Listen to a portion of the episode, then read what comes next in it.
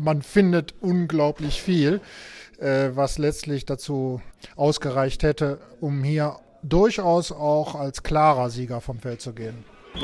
Löwenzeit, der BHC Handball Podcast. BHC, Präsentiert von den Stadtsparkassen in Remscheid und Solingen. Gut für Remscheid, gut für Solingen. Die Bergischen Löwen wollten ihr Gesicht zeigen, sie sollten Wut haben. Das hat Sebastian Hinz in einer Auszeit in der zweiten Halbzeit seinem Team nochmal ins Gedächtnis gerufen. Ihr Gesicht, das haben sie in der SAP Arena gezeigt. Wut hatten sie auch, nach dem Spiel aber wohl vor allem auf sich selbst.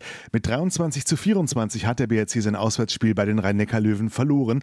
Dabei wäre nach dem Verlauf der zweiten Hälfte mindestens ein Punkt möglich gewesen. Wäre es ohne die fehlern vergebenen Chancen in der ersten Halbzeit tatsächlich anders gelaufen?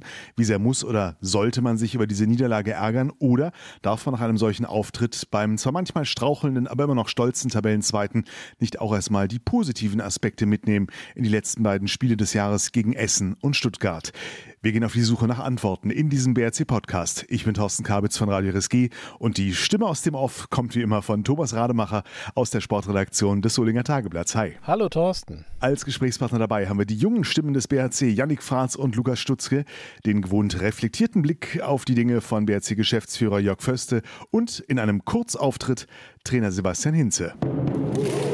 Ich habe mir gedacht, wir fangen heute ausnahmsweise mal anders an und hören vor der Spielanalyse von Tom gleich mal die erste Stimme, denn das Gespräch mit Sebastian Hinze war mit einer Minute zehn eines der kürzesten Spielinterviews für diesen Podcast. Sebastian Hinze mit einem Tor bei den Rhein-Neckar-Löwen verloren.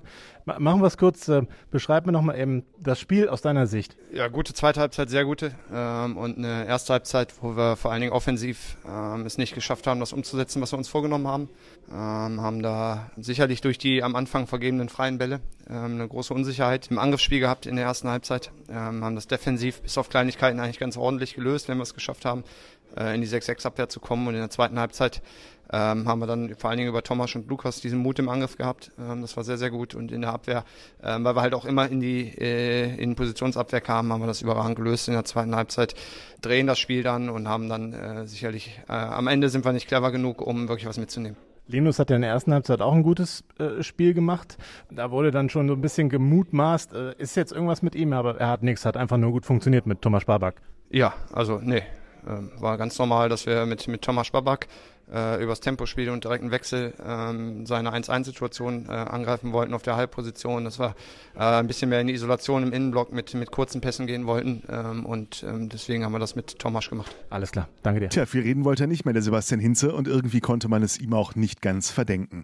Da kriegt der BRC nach einem Vier-Tore-Rückstand zur Halbzeit das Spiel gegen ziemlich schnell zu verunsichernde Gastgeber nochmal gedreht und zwar mit einigen coolen, richtig starken Aktionen. Das war wie so ein Power-Boost, der dann aber irgendwie nicht bis zum zum Schluss gereicht hat. Und aus einer zwischenzeitlichen Zwei-Tore-Führung für den BHC ist dann nicht mal mehr ein Unentschieden übrig geblieben.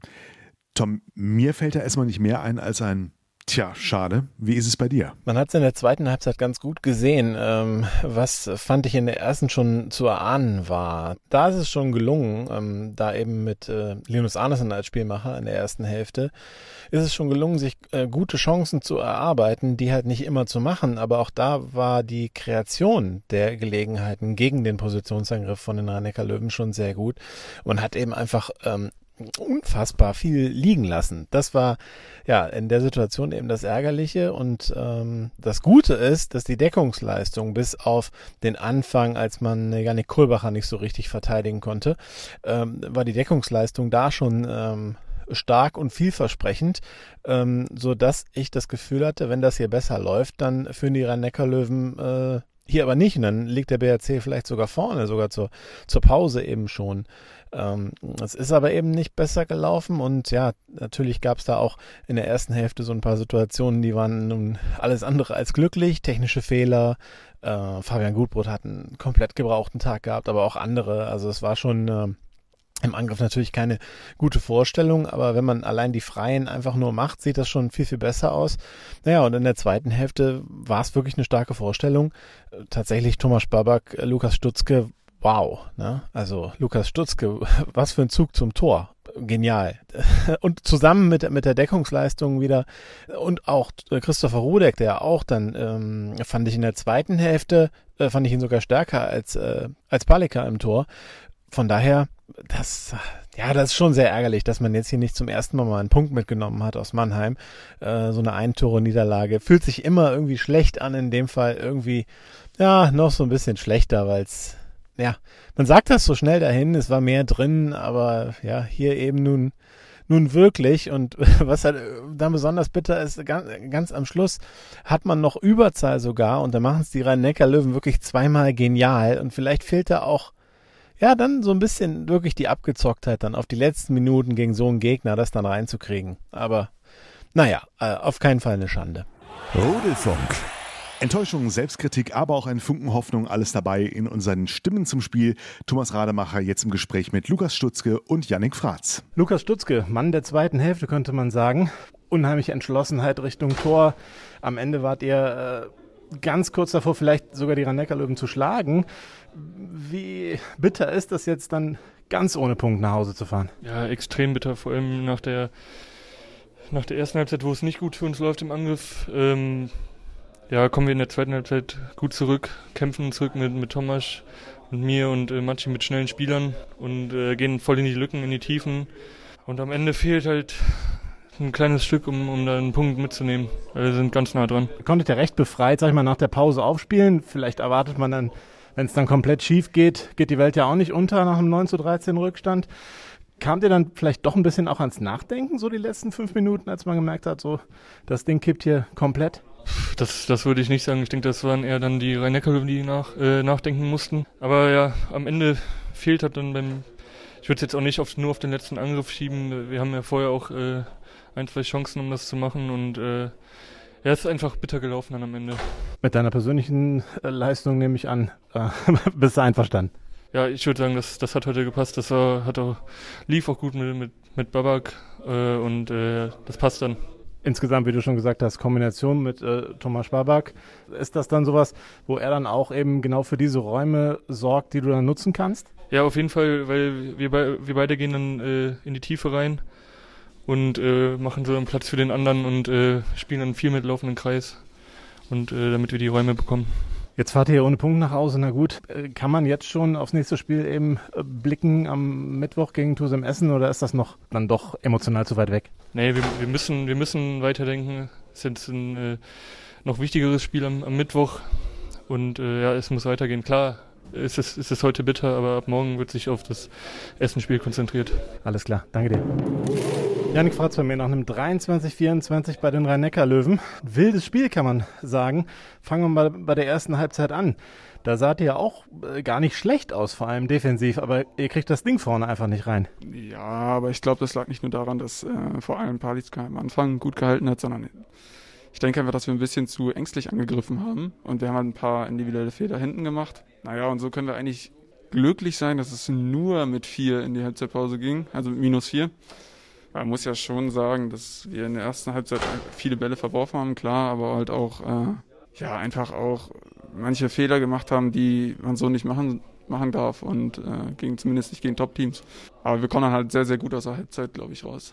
Hattet ihr in der Pause ähm, das Gefühl, hier ist heute was zu machen? Naja, unser Anspruch ist halt immer, das Beste aus jedem Spiel zu machen und möglichst zu gewinnen. Und äh, ja, das ist halt auch unsere Mentalität und Einstellung, dass wir auch, wenn wir mit minus vier in die Halbzeit gehen, immer noch daran glauben. Und äh, ich finde, das haben wir dann vor allem Anfang zweiter Halbzeit richtig gut gemacht. Wir sind schnell wieder ins Spiel gekommen. Ja, und dann ist es halt die ganze Zeit so ein Kopf an Kopf. Also mal führen wir mit einem, mal führen die Löwen mit einem ist dann jetzt am Ende bitter halt, wie wir das Spiel verlieren, aber es lag auf keinen Fall in der zweiten Halbzeit und auch nicht an bestimmten Situationen, also auch nicht in den letzten drei Aktionen in der zweiten Halbzeit, sondern das, äh, es lag vor allem an der ersten Halbzeit. Ich denke, wenn wir uns in der ersten Halbzeit so präsentieren, wie wir uns in der zweiten Halbzeit präsentiert haben, wäre hier äh, auf jeden Fall ein Punkt, drin gewesen und äh, ich meine, wir haben ja so sogar fast geschafft, einen Punkt zu holen. Vielleicht hätten wir sogar gewonnen, wenn wir das ganze Spiel so gespielt haben wie die zweite Halbzeit. Fangen wir mal eben ganz kurz bei der Deckungsleistung an. Da hatte ich das Gefühl, dass die eigentlich die ganze äh, Zeit stimmt. Also auch in der ersten Halbzeit. Oder hast du das anders gesehen? Weil deine Einschätzung der ersten äh, kam jetzt doch relativ kritisch rüber. Ja, also ich denke schon, dass wir da waren, dass wir wach waren, aber ähm, ich kann mich zum Beispiel an eine Situation erinnern in der ersten Halbzeit, wo ich einen Fehler mache, einfach weil wir es taktisch anders besprochen haben. Und da bin ich einen Schritt, glaube ich, oder zwei Schritte zu weit rausgegangen äh, gegen Gensheim, weil er so rumkommen wollte. so dass Kohlbach am Kreis frei ist und äh, danach haben wir es halt wieder besser gelöst. Aber das war halt so, so Aktionen, wo man einfach vom Kopf vielleicht nicht 100% da war, wo so vielleicht mal so 5, 10% gefehlt haben. Einfach weil wir es im Training halt einfach anders besprochen haben. Deswegen meinte ich das halt ein bisschen kritisch, weil wir vielleicht manche Situationen nicht so gelöst haben, wie wir es eigentlich geplant haben offensiv äh, hatte ich auch schon das Gefühl eben äh, in der ersten Halbzeit, dass ihr doch gute Chancen erarbeitet, sie aber eben nicht macht. Und in der zweiten Hälfte macht ihr sie. Natürlich auch mit einem wild entschlossenen Lukas Stutzke. Du hast auch äh, Gegenstoßtor äh, gemacht nach einer Balleroberung. Hat sich zwischenzeitlich sehr gut angefühlt, oder? War das auf dem Feld anders? Äh, nee, genau. Ähm, hat sich sehr gut angefühlt. Das meinte ich ja auch, dass wir vor allem zweiter Halbzeit, die Anfangsphase zweiter Halbzeit echt schnell wieder ins Spiel gekommen sind. Einfach genau wegen solchen Situationen.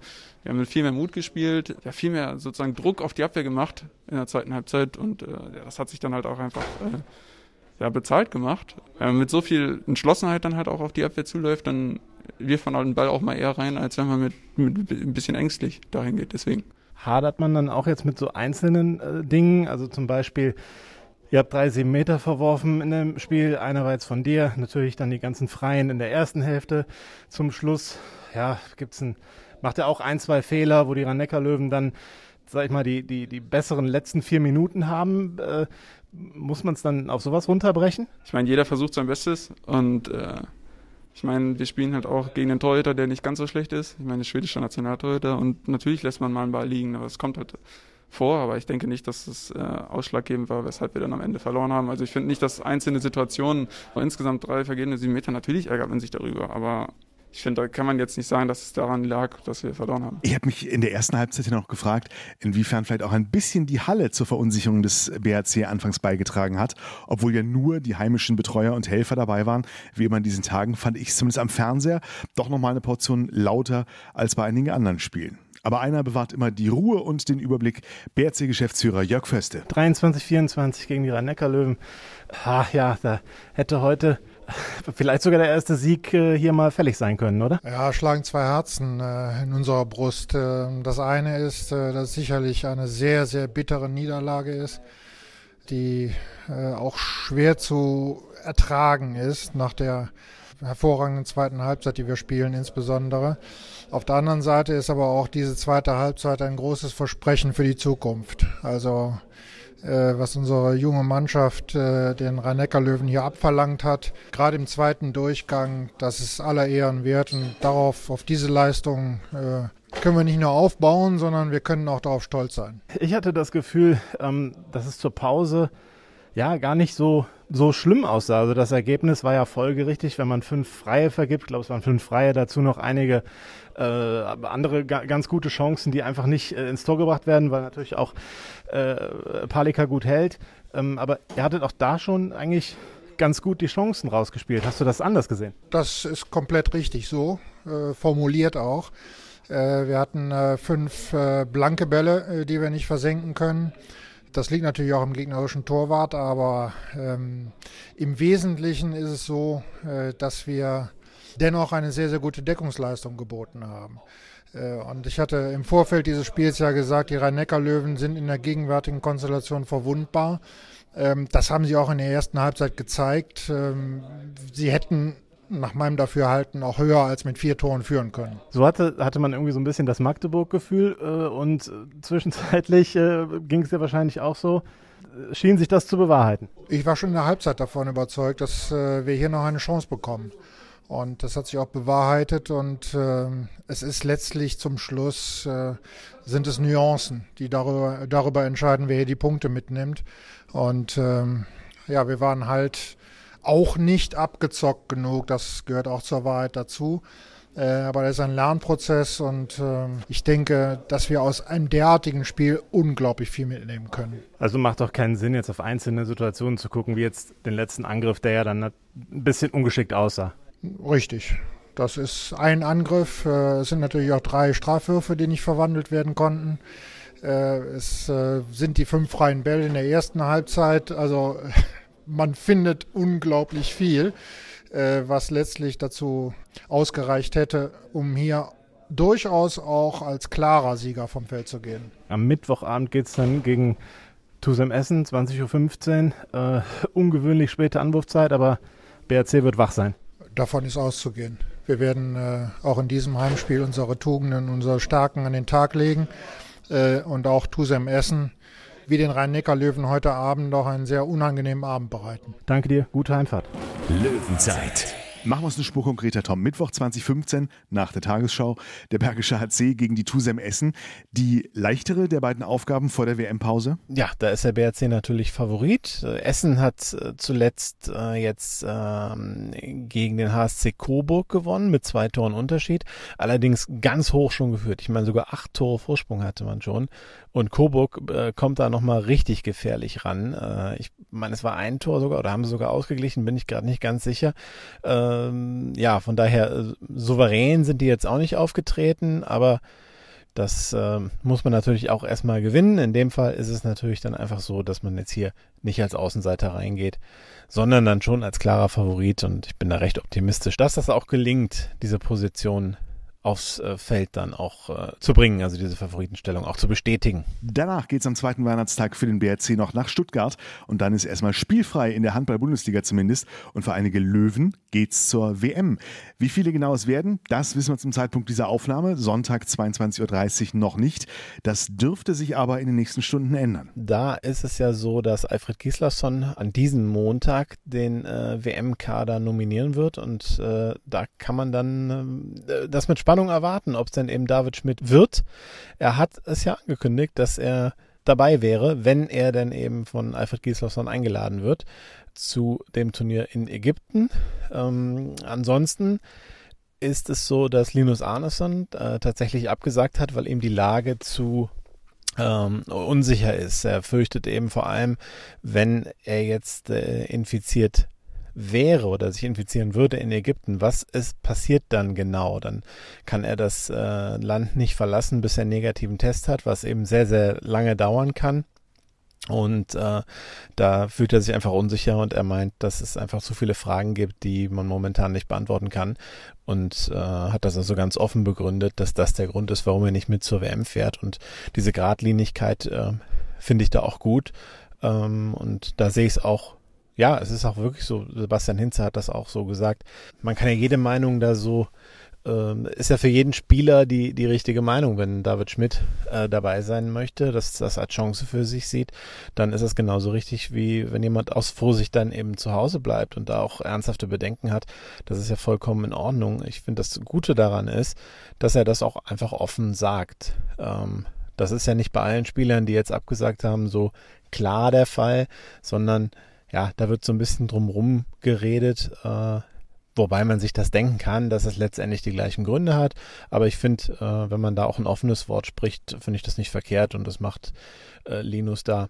Und er verzichtet eben. Dabei sein werden dann außerdem Max Dari, der ist auch übrigens offiziell nominiert jetzt vom schwedischen Nationaltrainer. Und äh, die anderen werden dann wohl zeitnah nominiert. Das ist Arno Gunnarsson für Island, Maciej Maczynski für Polen, Tomasz Babak und Tomasz Mirkwa für die Tschechische Republik, Arno Gunnarsson für Island und Jeffrey Boomhauer wäre natürlich für die Niederlande dabei, wenn die sich qualifiziert hätten. Die äh, konnten ihre Qualifikation zur WM ja nicht mehr spielen aufgrund von Corona. Äh, da wurde dann nach Setzliste nominiert und da ist die Niederlande gerade nur auf der Warteliste. Das heißt, äh, zwei, ich glaube, nee, drei andere Länder müssten sogar absagen, damit die Niederlande dabei wäre. Von daher wird Jeffrey Boomhauer wohl keine WM spielen und es sind dann eben sechs BRC-Spieler, die antreten. Dankeschön, Tom. Sobald wir was wissen in Sachen David Schmidt, gibt es natürlich Meldungen im Solinger Tageblatt und bei Radio RSG. Die Löwenzeit, die gibt es nach dem Essenspiel, also am Heiligmorgen wieder. Bis dahin, wir hören uns. Löwenzeit, der BHC Handball-Podcast. Präsentiert von den Stadtsparkassen in Remscheid und Solingen. Gut für Remscheid. Gut für Solingen.